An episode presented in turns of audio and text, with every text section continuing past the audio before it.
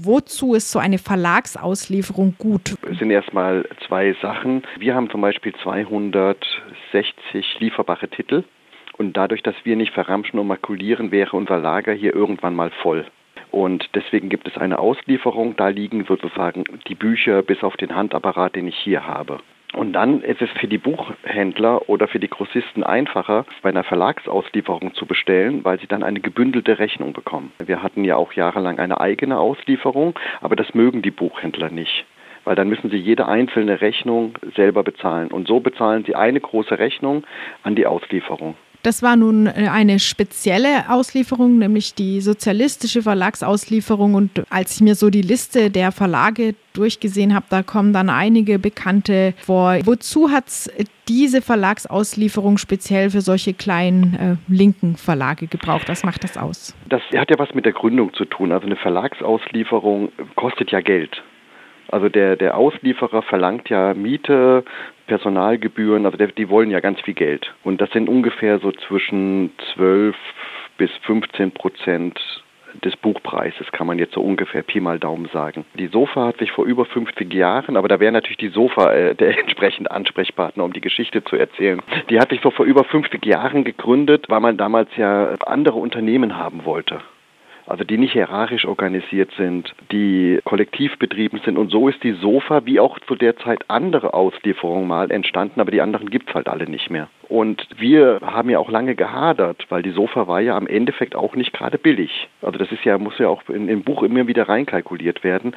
Aber wir haben gemerkt, dass die Buchhändler doch lieber über eine große Auslieferung und vor allem, wir betreiben ja diesen Verlag hier ehrenamtlich seit über 35 Jahren. Und das heißt, hier muss auch immer jemand sein, der Bücher packt, jeden Tag und an die Buchhändler schickt. Und so können wir einfach die Bestellungen an die Sofa weiterschicken. Und ja, dass es die Sofa trifft, das ist jetzt natürlich gerade für die aktuelle emanzipatorische linke Szene eine Katastrophe, weil im Moment geht gerade gar nichts. Ja, vielleicht kannst du das noch ein bisschen erzählen. Also die Sofa wollte sowieso auf Ende des Jahres aufhören und ihr habt auch schon eine neue Verlagsauslieferung gefunden, aber dass das jetzt so überstürzt kommt und per Insolvenz, das bringt auch die Edition AV neben vielen anderen Verlagen in herbe Schwierigkeiten. Genau, wir haben einige der Sofa-Mitarbeiterinnen in der linken Literaturmesse in Nürnberg noch getroffen und die wussten das selber nicht. Also wir kennen uns ja alle seit über also Jahre kennen wir uns ja aus verschiedenen politischen Zusammenhängen und die sind an dem Montag dann selber da vor den Kopf geschlagen worden, dass der Geschäftsführer Herr Richter dann sozusagen die Insolvenz ausgerufen hat. Die Sofa wollte schon dicht machen, weil sie einfach nicht mehr wirtschaftlich gearbeitet hat. Also sie wären defizitär gewesen. Einen Rettungsversuch gab es nicht. Also äh, es gab einen, aber der war nicht wirtschaftlich tragfähig. Und dann hatten wir uns entschieden, die Sofa-Verlage, wir gehen gebündelt alle zur Werkstatt zur Verlagsauslieferung Werkstatt mit den Verträgen der Sofa. Und dass das dann so ad hoc passiert, ich kann das selber nicht erklären. Da müsste man jetzt den Herrn Richter an den Ohren herbeiziehen und ihn zur Rechenschaft ziehen. Und ich muss die Mitarbeiterinnen von Sofa verteidigen. Die arbeiten alle an ihrem Limit gerade. Also die werden ja so wie sie sind sowieso nie gut bezahlt worden. Die arbeiten gerade da echt alle am Limit, um die Bücher einzupacken also die ganzen Lager einzupacken, um alle Bücher zur Werkstatt zu bringen, obwohl sie wissen nicht, ob sie ihre Löhne bekommen. Also ziemlich schlecht gelaufen und das heißt eben, die Bücher sind gerade im Moment noch bei SOF und das Geld, was euch noch zustehen würde als Verlage, auch. Ja, und da wird, also die Bücher kriegen wir auf jeden Fall. Das hat die Insolvenzverwalterin auch schon bestätigt, dass weil die Bücher, also die Sofa hat die Bücher ja nicht gekauft, sondern sind ein Dienstleister. Also wir mieten da sozusagen Lagerraum und schicken die Bestellung und die schicken die Bestellungen weiter. Wie das mit dem Geld aussieht, das weiß ich jetzt wirklich nicht. Wir haben im Moment zwei große Probleme. Einmal, das Geld liegt bei der Sofa und wir wissen nicht wann oder ob wir das Geld bekommen. Und für uns war das ist das Geld, wir haben sogar ziemlich gut verdient äh, in dem letzten Quartal. Also man kriegt das Geld ja immer vier Monate später erst. Wir haben sogar richtig gut verdient, weil wir zwei gute Bücher, die in der Presse gut besprochen waren und damit konnten wir ganz relax unser Frühjahrsprogramm planen. Und das haben wir natürlich jetzt erstmal nicht. Also wir leben jetzt erstmal von der Solidarität, damit wir wenigstens die drei wichtigsten Bücher im Frühjahr machen können. Das nächste große Problem ist, seit dem 9. November wissen wir nicht, was bei der Sofa an Bestellungen reingegangen ist. Also da gehen zwar die Bestellungen der Grossisten und der Buchhändler da rein, aber es passiert nichts. Also ich weiß nicht, was da bestellt ist.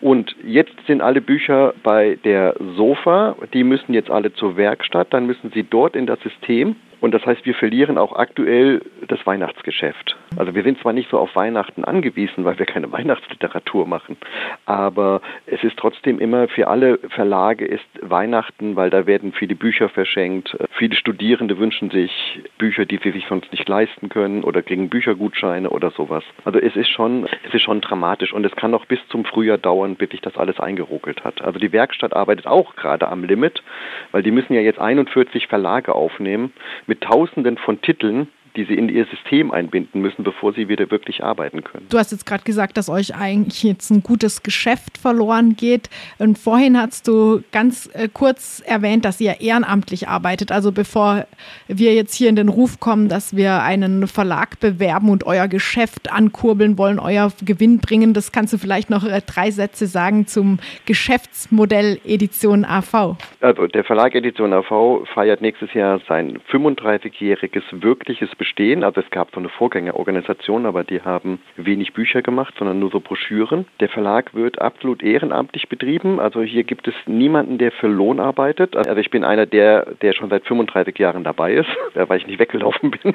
Nein, also weil das Leben der anderen sich verändert hat. Also insgesamt wird der Verlag so von 50 Menschen betrieben, die alle was für den Verlag tun. Wir arbeiten wie ein normaler Verlag, außer wir nehmen zum Beispiel keinerlei Zuschüsse von den Autorinnen Autorinnen, also so diese sogenannten dubiosen Druckkostenzuschüsse oder sowas. Wir beantragen manchmal Zuschüsse, aber dann eher für die Autorinnen oder Übersetzerinnen, wenn es möglich ist. Die kriegen dann auch zu 100 Prozent die Autorinnen und Übersetzerinnen. Und was unser Kern eigentlich ist, dass wir nicht verramschen und makulieren. Also im, ich will jetzt keinen Verlagsnamen nennen, aber es gibt so gewisse politische, aktuelle Themen, wo dann in der linken Szene immer irgendwelche Bücher erscheinen. Die haben wir zum Beispiel nicht, weil diese Bücher kann man, aber ich nehme jetzt den 11. September, ich kann kein Buch zum 11. September machen, weil am 12. September kann ich es einfach nicht mehr verkaufen. Deswegen machen wir Bücher, die immer sehr langfristig lieferbar sind. Ja, so arbeiten wir seit 35 Jahren und wir würden gerne noch, also ich würde zumindest noch gerne 15 Jahre hier machen, dann habe ich mein 50-jähriges voll und dann würden wir das Ganze gerne, auch das soll ein Aufruf jetzt mal sein.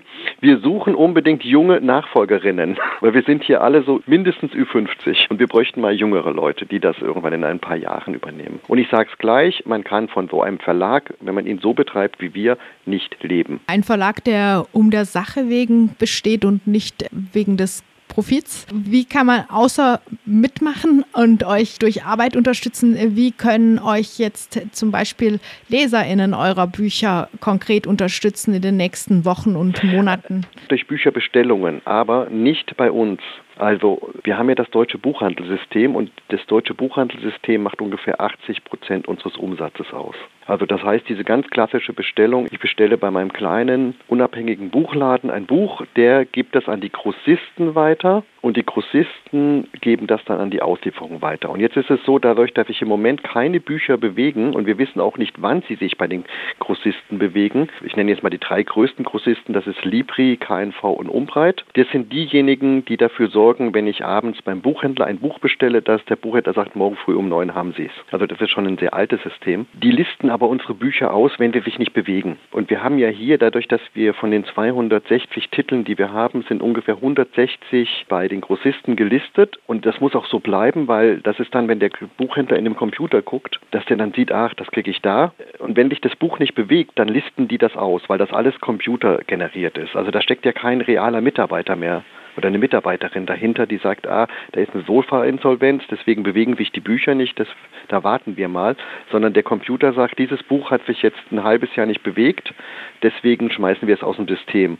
Und dann hat der Buchhändler nur noch die Möglichkeit, es direkt bei uns zu bestellen. Und das ist natürlich nicht gut, wenn das aus diesem System ist. Also wenn uns jemand unterstützen will, kann ich ihn wirklich nur aufrufen, zum, zu seinem kleinen linken Buchhandel, weil die brauchen auch Unterstützung, das Buch über die Grossisten zu bestellen. Das müssen keine Massen Massen sein, da reicht wirklich ein Titel, damit sich das Buch bewegt, sozusagen. Also den Algorithmus in die richtige Richtung bewegen. Viel Glück euch beim hoffentlich dann letztlich doch erfolgreichen Umstieg zur Welt. Also in den 35 Jahren waren wir tatsächlich nur zweimal in wirklichen Schwierigkeiten. Also das einmal vor zwölf Jahren und jetzt und äh, damals haben wir unwahrscheinlich viele Solidarität bekommen und aktuell, und deswegen bin ich so froh, Anarchist zu sein, wir bekommen so viel Solidarität gerade zurück und Unterstützung und von allen möglichen, aus der ganzen Welt rufen uns hier Leute an Und ich finde das so phänomenal und ich kann sagen, es sind auf jeden Fall zwei Titel im Frühjahr schon gesichert. Was so ein bisschen rausklang, ist, dass die Zusammenarbeit dieser Verlage, die bei der Sofa waren, ziemlich gut funktioniert. Also A sind das ja auch alles alte Verlage. Die linke Szene in Deutschland ist leider nicht so groß. Und das heißt, man kennt sich über die Jahre. Man trifft sich auf den Buchmessen, man trifft sich auf linke Messen, man trifft sich bei irgendwelchen Veranstaltungen. Also man kennt sich und äh, es gibt einen Rundmailverteiler. Also es gibt auch einen regen Austausch untereinander. Und das war auch schon, als Sofa gesagt hat, wir schließen, äh, dass, dass wir uns schon zusammengeschlossen haben. Also auf der einen Seite laufen sehr viele informelle Kanäle, weil man viel mit sich miteinander persönlich austauscht, aber es gibt auch immer einen Gesamtverteiler, wo man sich austauscht und auch sehr viel untereinander Solidarität. Also die Informationen Informationen, die einer bekommt, bekommen gleich immer alle. Also man sorgt dafür, dass alle die Informationen bekommen. Ich fand das von dem her nicht ganz selbstverständlich, weil die Verlage ja teilweise politisch nicht für genau dasselbe stehen. Es gibt ja bekanntlich viele Spaltungen. Ja, aber ich kann zum Beispiel mit Zaira, mit den Kolleginnen von Zaira, wir hatten die Möglichkeit, vor 14 Tagen unseren Handapparat rauszuholen. Und als Nicht-Autofahrer ist es jetzt für mich völlig unmöglich. Also der Handapparat, das sind die Bücher, die bei einer Auslieferung immer ganz vorne liegen. Das sind die, die am die zehn besten Titel, die immer gut gehen. Die liegen immer bei, einer, bei jeder Auslieferung, so aus logistischen Gründen, liegen die immer ganz vorne. Und Saira ist hingefahren und hat gleich unsere Bücher und die von einem anderen Verlag gleich mitgenommen. Also das ist Solidarität. Auch wenn es da politische Unterschiedlichkeiten geht, jetzt geht es erstmal tatsächlich um die Existenz von allen.